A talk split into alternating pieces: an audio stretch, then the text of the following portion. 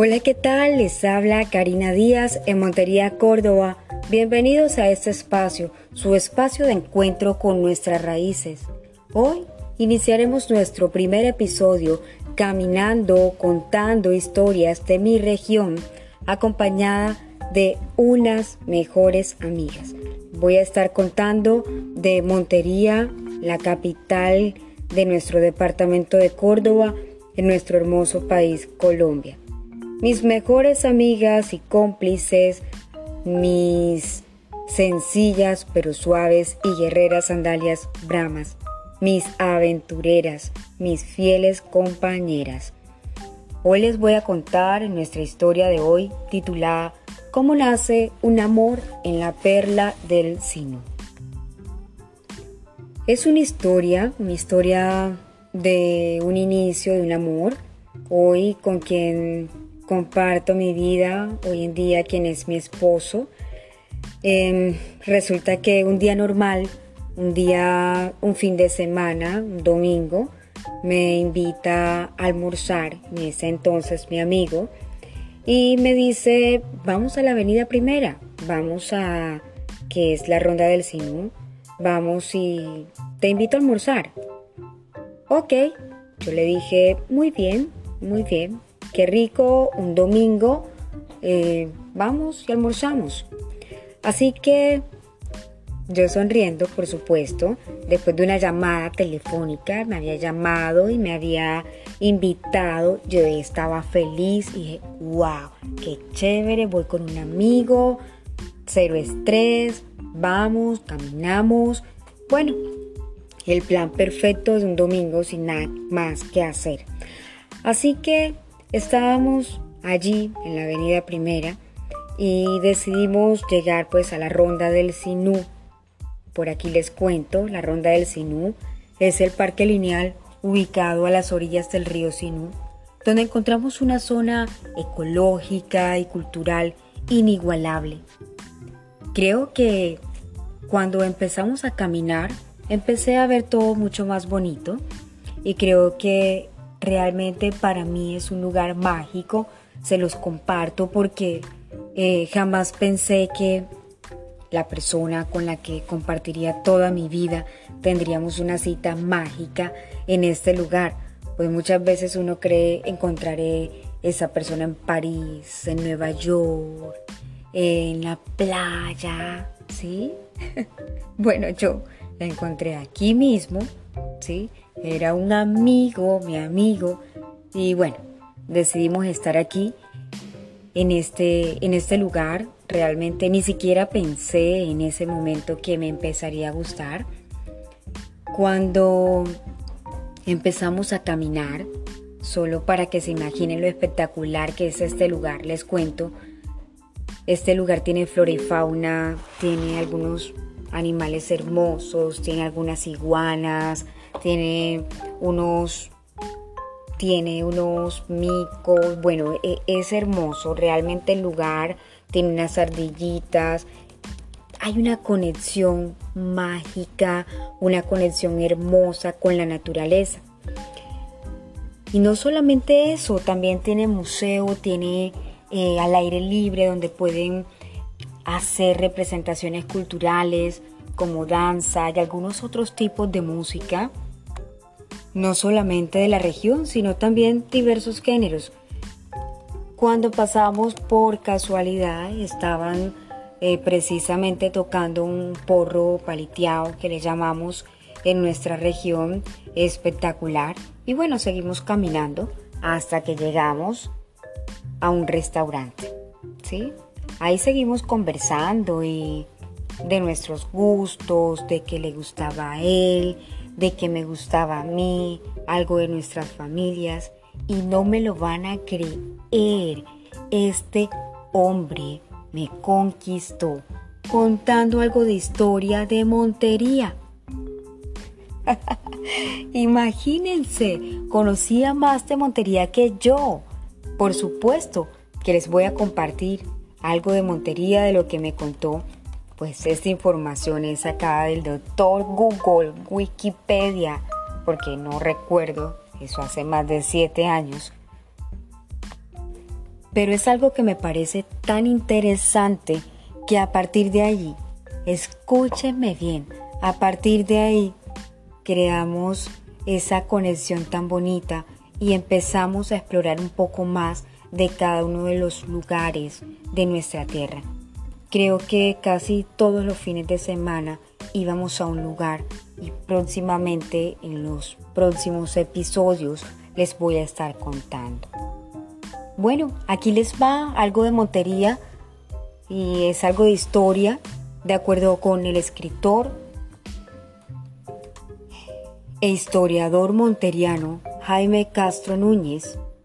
La historia de Montería se puede periodizar de la siguiente manera.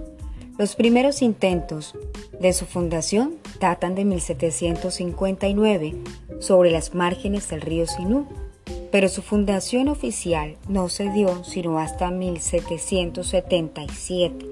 La primitiva población fue bautizada por su fundador Antonio de la Torre y Miranda con el nombre de San Jerónimo de Buenavista. Montería se convirtió en cabecera municipal gracias a una ordenanza de abril de 1923 emanada de la Asamblea de Bolívar. Luego, con la organización del Departamento de Córdoba en 1952, se dio la explosión económica, cultural y social en Montería, la naciente capital del departamento. Así que en las tres décadas que siguieron su condición de capital departamental, de 1950 a 1980, la ciudad experimentó cambios de diversa índole que repercutieron en el modo de vida de los monterianos. Desde el punto de vista urbanístico, una de las principales transformaciones que experimentó fue el ensanchamiento y la expansión, aunque este proceso se dio sin planes claros de urbanización debido a que había tal vez un poco de escasa visión de los dirigentes. Sin embargo, hacia 1994, la población monteriana fue testigo de una segunda explosión de artes, prensa, educación, cultura, y se dio lo que el historiador Jaime Castro denominó un segundo auge, equiparando dicha explosión a la que se dio en 1952 cuando Montería fue designada capital del departamento de Córdoba. En efecto, fue a mediados de los 90 cuando surgió una nueva generación de escritores, artistas, que le aportaron nuevas luces al estado de las artes, con artistas conocidos en todas las áreas.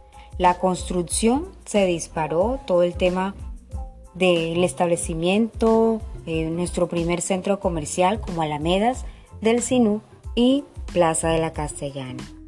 Bueno, eso para contarles un poco de algunos lugares y de un poco de nuestra conversación que duró más de dos horas. Y adivinen qué, esto fue casi una hora hablando solamente de nuestra capital Montería. Queridos oyentes, es una locura.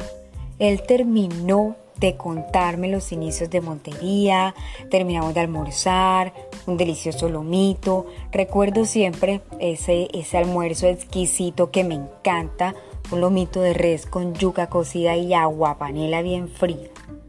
De postre un dulce de coco. Y luego salimos, salimos fascinados, no queríamos dejar de hablar, así que por supuesto nos pusimos otra cita, mm, hablábamos por teléfono muy seguido y decidimos a partir de allí recorrer nuestro departamento y cada fin de semana ir a un municipio que espero que estén muy conectados y les voy a empezar a contar cada una de las experiencias que tuvimos en, ese, en esos municipios. Así que salimos de allí como un par de enamorados, enamorados. salimos de allí agarraditos de la mano, felices, hablando. Yo no podía creer que ese amigo que tenía de mucho tiempo supiera tanto, que conociera tanto de nuestra región, que estuviera tan bien empapado, que fuera un hombre con tanta que conociera de de todo un poco, eso les confieso, me enamoró. ¿Sí?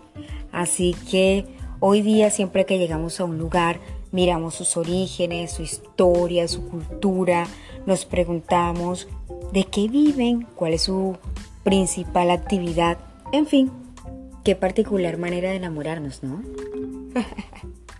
¿Y a quién se le ocurre conquistar de esta manera? En fin, señores y señoras, aquí inicia esta historia de amor y realmente no fue la historia contada por él, solamente lo que, lo que me empezó a gustar, lo que me empezó a enamorar, sino el amor que este hombre sentía por su tierra. Ey, yo me quedé pensando, oye, si este hombre piensa esto y si este hombre conoce tanto, sabe de sus orígenes, conoce sus raíces, es una persona que sabe lo que quiere, sabe de dónde viene, sabe para dónde va. Pues en algún momento leí que conocer de dónde venimos nos permite tener una visión más clara del éxito y nos permite estar firmes cuando estemos en la cima. A partir de allí lo vi como un hombre interesante, un hombre que podía tener algún tipo de futuro conmigo o los dos realmente. Y bueno, yo creo que también eh, al momento de escucharlo, de escucharlo, eh, sus saberes, lo que él también, eso fue ahí algo muy, muy bonito y muy, mucha química, física, bueno, ahí hubo de todo. Aquí terminado nuestro recorrido eh, por nuestra capital ganadera de Colombia también conocida como la perla del Sinú. Y termina nuestro primer episodio de, de cómo inició nuestra primera cita. Si les gustó este episodio, no olviden en darle un me gusta y suscribirse a nuestro canal de YouTube. Esperen otro próximo episodio para contarles más experiencias con las mismas sandalias, pero en otro sitio de interés de nuestro departamento de Córdoba, con un recorrido y experiencias vividas junto a él cada fin de semana. ¡Qué lindos! Conociendo atractivos de la madre naturaleza que nos brindan y que hay muchísimo en nuestro departamento. Que créame, jamás pensé explorarlos de esta manera, pero conocerlos y vivir cada aventura junto a él, junto a mis sandalias. Cuando él llegó a mi vida, mi visión empezó a cambiar. Vale la pena atesorar esos momentos, vale la pena atesorar cada vivencia en el corazón. Recuerda siempre, cada vivencia, cada experiencia nos hace cada vez un poco más humanos. Buen día, no te pierdas nuestro próximo episodio.